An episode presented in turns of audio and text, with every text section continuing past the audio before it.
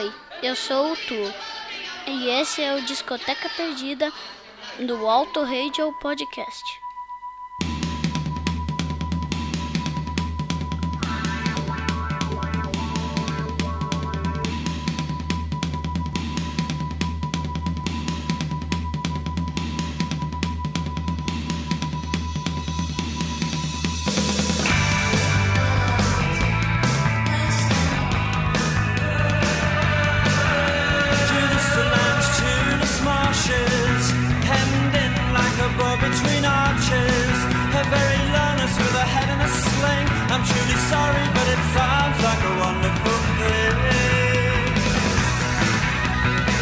Sobe o som, amigo ouvinte, não mude o seu dial porque você está no Auto Radio Podcast, a sua trilha sonora para o automobilismo. Eu sou o Ricardo Berman e nesse Discoteca Perdida apresento mais um dos meus álbuns favoritos de todos os tempos. The Queen is Dead dos Smiths. Sim, Smiths. Não falaremos Smiths, ok? Só para não ficar esse negócio de Smith, Smith, Smith. Smiths. The Queen is Dead faz 34 anos, mas na época desse texto, que foi originalmente lançado em 2000 e 2006, 2006, ele tinha apenas 20 aninhos. Então, para você que ainda não conhece o esquema aqui do Discoteca Perdida, digo-te agora. Para as 27 publicações que saíram originalmente no site, né? Então estamos excluindo aqui o material que está sendo feito agora. Nós lemos o texto concebido na época e depois damos nossos pitacos. Então vocês podem de repente ver algumas coisas aí que é, estamos reportando a 2006, enfim. E esse episódio ele tende a ser um pouco maior do que o normal, porque é um disco,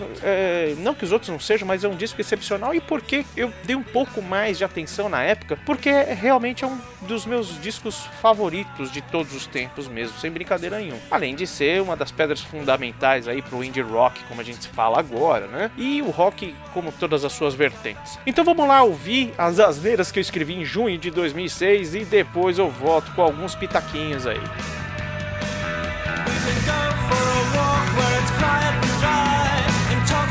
precious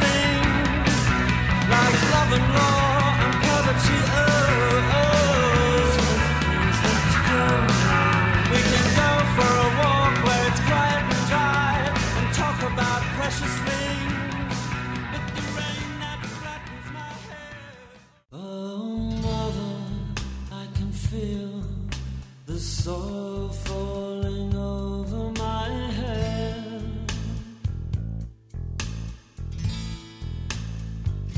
And as I climb into an empty bed, oh well, enough said. I know it's over, still I cling. I don't know where else I can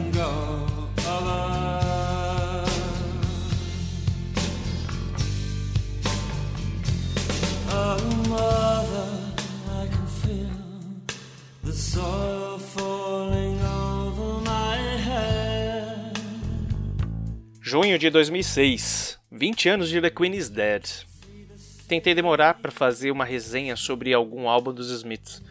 Tentei não fazer uma resenha de um álbum tão óbvio para quem me conhece, mas é impossível ignorar a presença histórica de The Queen is Dead. O álbum está presente em diversas listas dos melhores discos já feitos. Ele carrega uma dimensão de sentimentos. Andy Rourke, Johnny Marr, Mike Joyce e Stephen Morrissey estavam mais preparados do que nos álbuns anteriores, onde víamos um grande potencial. Em 1986, esse potencial lançou os Smiths para onde ainda não eram conhecidos e o mundo quis ouvi-los. É considerada a obra-prima da banda. Todas as músicas casam perfeitamente e o andamento das faixas é harmonioso, além de ter feito história até hoje. O álbum quase se chamaria Margaret on the Guillotine, mas esse virou uma das canções do primeiro álbum solo do Morrissey, o Viva Rede de 1988. Sim, o Morrissey odiava e odeia tudo que vem da família real. Segundo ele, a, abre aspas, a única coisa que poderia salvar a política britânica seria o assassinato de Margaret Thatcher. Isso se referindo à primeira-ministra na época, não? Abrindo novas aspas. Não compreendo essa obsessão britânica pela família real. Um pouco de cianureto no seu café da manhã nos livraria desses parasitas. Fecha aspas. com um título que é no mínimo curioso. The Queen is Dead tornou-se envolto por misticismos, mas vamos deixar esses comentários mais para frente. A faixa título também é a primeira do álbum, é um medley com uma canção inglesa antiga, Take Me Back to Dear Old Blighty. E dali começam os ataques à família real, como Sua Grande Baixeza com a cabeça na forca. Desculpe, mas isso soa algo como maravilhoso. Ou outra frase, Charles, você nunca desejou aparecer na primeira página do Daily Mail com vestido de noivado da sua mãe? Franklin Mr. Shankly tem um som quase circense. Existem algumas versões sobre o quem, quem é esse tal Mr. Shankly. Alguns dizem que era um antigo patrão rabugento do Morrissey, outros dizem que era o presidente da gravadora Rook Trade, e vendo a letra eu acho que a segunda opção se encaixa até um pouco melhor. E o que dizer de I Know It's Over? Particularmente achei quase um estupro não ser incluída em nenhuma das coletâneas pós-morte dos Smiths. Ainda bem que se dignaram a mantê-la no Ao Vivo Hank de 1988. I Know It's Over é uma das belas canções criadas pela dupla Morrissey e Marr. É singela e tranquila, toca na alma e nos pontos vitais de um relacionamento com propriedade e sem falhas. Sobre pessoas belas que se tornam vazias, como a frase: O amor é natural e real, mas não para pessoas como eu e você.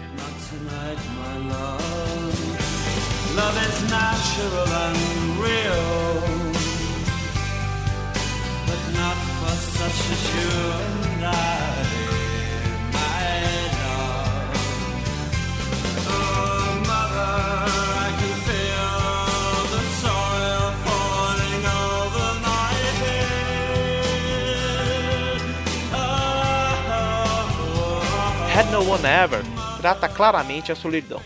A melodia acompanha fielmente. A levada de violão de Cemetery Gates, escrita propositalmente errada, e sua letra pode nos levar a um cenário onde jovens leem poesias à volta de uma fogueira à noite. Ou não. Pode levar a um cemitério onde passeamos com Oscar Wilde, Keats Yates, cujo maior seria fã.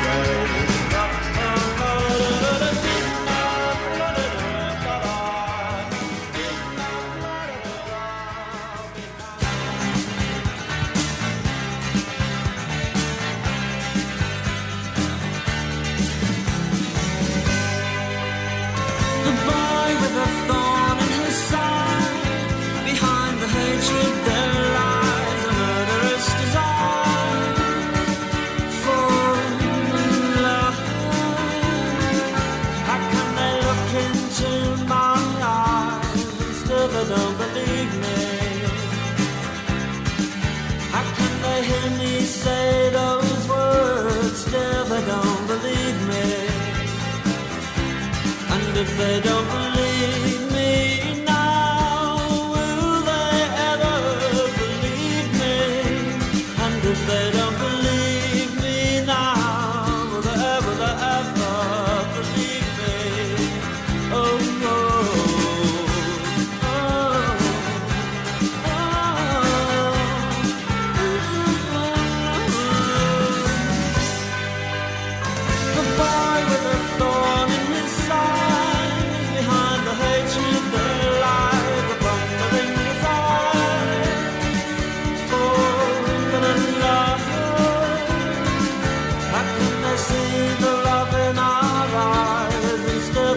believe us. And after all this time, they don't want to believe us. And if they don't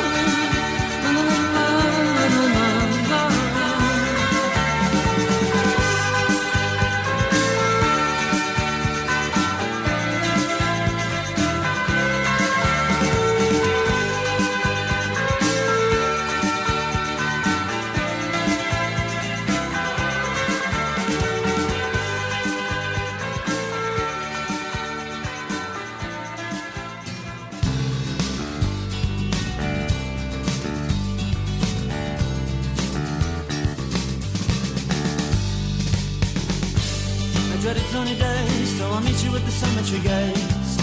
Keats and Yates are on your side. Passamos da metade do álbum para quem escutava no vinil. E acabamos de mudar para o lado B. E começa os primeiros acordes de Big Mouth Strikes Again, um dos maiores hits da banda, no qual Morrissey se compara a uma Joanna Dark de Walkman. O backing vocal dessa música é feito por Ann Coates, a qual não existe. Como não existe? Não, Ann Coates não existe. É apenas a voz do Morrissey em rotação acelerada. Ann Coates é um bairro inglês. The Boy with a Thorn in His Side fez tanto sucesso no Brasil que o seu single foi lançado por aqui. E no seu lado B continha Rubber Ring e A Sleep. Tamanho sucesso fez com que o single fosse lançado antes do lançamento de The Queen is Dead, assim como na Europa. E tanto sucesso que o brasileiro sempre inventa alguma versão, né? Não vou citar o que está escrito aqui no, no, no texto, tá? Porque eu acho que não cabe disseminar brincadeiras de mau gosto. Vicarina Tuto é engraçada de se ouvir e de se entender. Imagina um vigário vestindo de bailarina. Com certeza é uma crítica à Igreja Católica. Mais uma vez Morrissey mostrando aí a sua Big Mouth. O álbum fecha com Some Girls Are Bigger Than Others. Algumas garotas são maiores que outras. Algumas garotas são maio- maiores que as outras. Algumas pessoas são maiores que as outras. Tire suas conclusões. E eu pulei There's a Light That Never Goes Out propositalmente. Ela é o estupim daquele misticismo citado no início do texto. Muitos dizem que Morrison previu a morte da Lady Di 11 anos antes de acontecer. E se formos analisar esse clássico dos Smiths, veremos que a história bate em todos os detalhes. Perguntado sobre esse boato, Morrissey respondeu: Isso não era óbvio?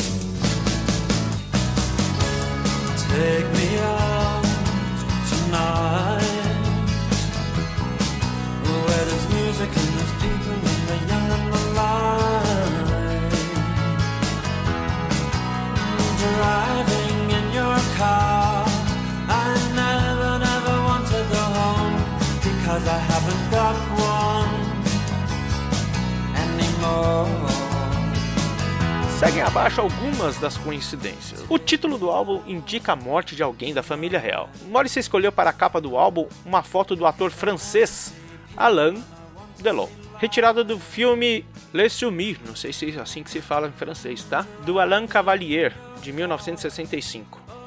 O anúncio da morte da Diana foi feita por Alain Pavie, médico francês que atendeu a princesa no hospital.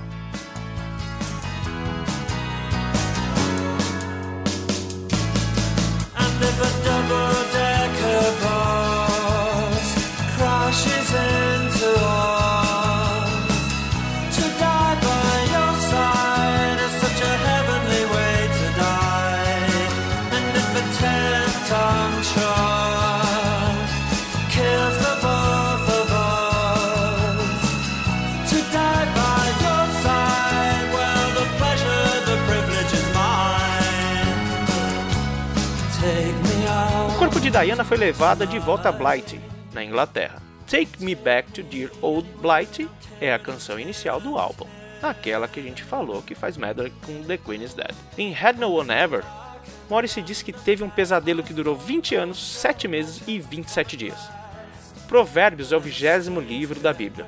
O capítulo 7, versículo 27, diz: A casa dela é o caminho para o inferno, descendo até as câmeras da morte. E There Is a Light That Never Goes Out é a letra mais explícita de toda essa história. Para quem tiver curiosidade, é só prestar atenção na letra ou então colocar em algum lugar aí para tradução.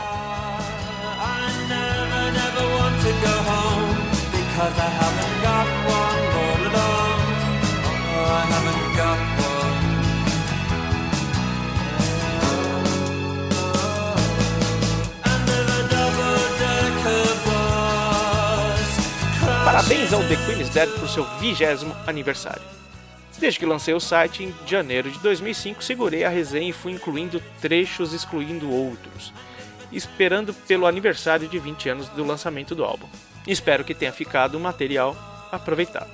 Mais detalhes sobre o caso Diana Morrison Phenomenon num site que não existe mais, então não vou citar aqui, ou então no 15minuteswithyou.com que também não existe mais, mas fica aqui os agradecimentos ao Dodinho pelo auxílio e permissão do uso de trechos encontrados no seu site desde o ano passado e na época me ajudou bastante. O 15 Minutes with You. Era um ótimo site que infelizmente não está mais no ar.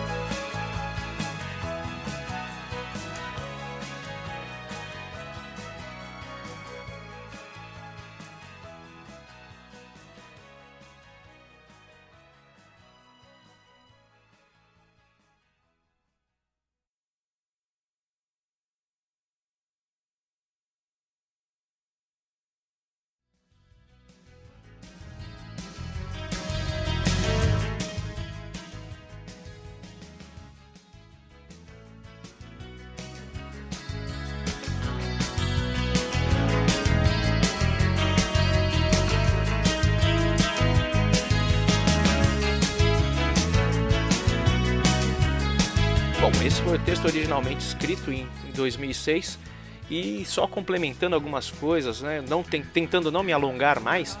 É, o álbum foi lançado exatamente dia 16 de junho de 86 lá no Reino Unido e nos Estados Unidos dia 23 de junho. O álbum foi escrito quase na sua totalidade durante uma excursão feita pela Grã-Bretanha, né?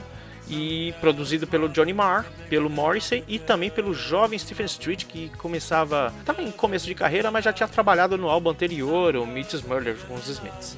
O álbum ficou nas paradas aí do Reino Unido eh, durante 22 semanas, chegando ao segundo lugar.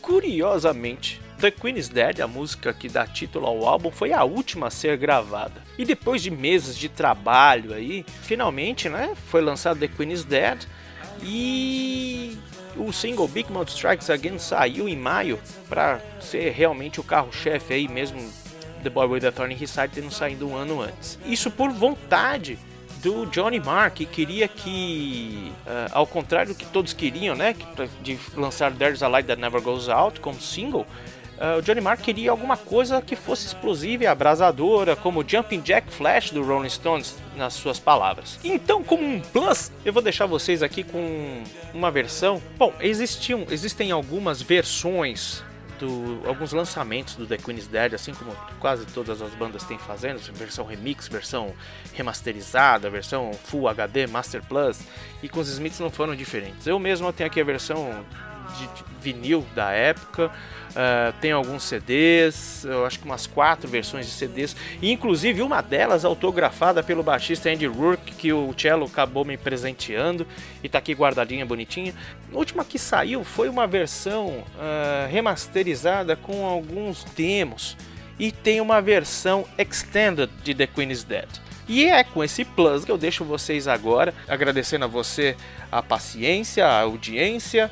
Nos sigam nas redes sociais, arroba Podcast, principalmente no Twitter, que é onde a gente está um pouco mais ativo, e também lá no Instagram. Muito obrigado, um beijo, um queijo, e a rainha está morta, seu Flashbackson.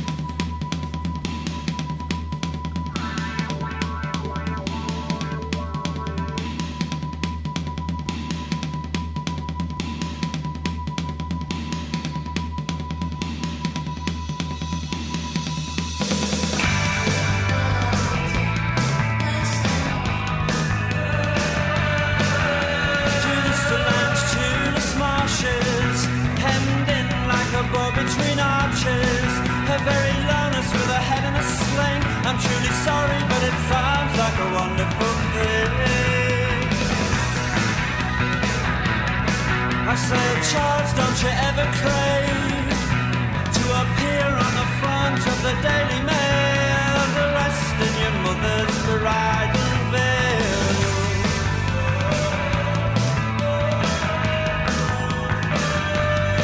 And so I checked all the registered historical facts, and I was shocked into shame to discover.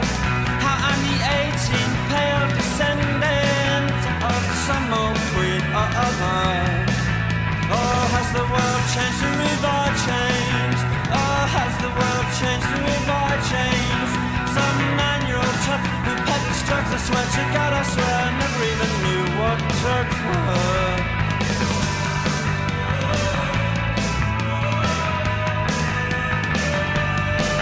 So I broke into the palace with a sponge and a rusty spanner. She said, I know you and you cannot sing. I said, that's nothing should hear me play piano.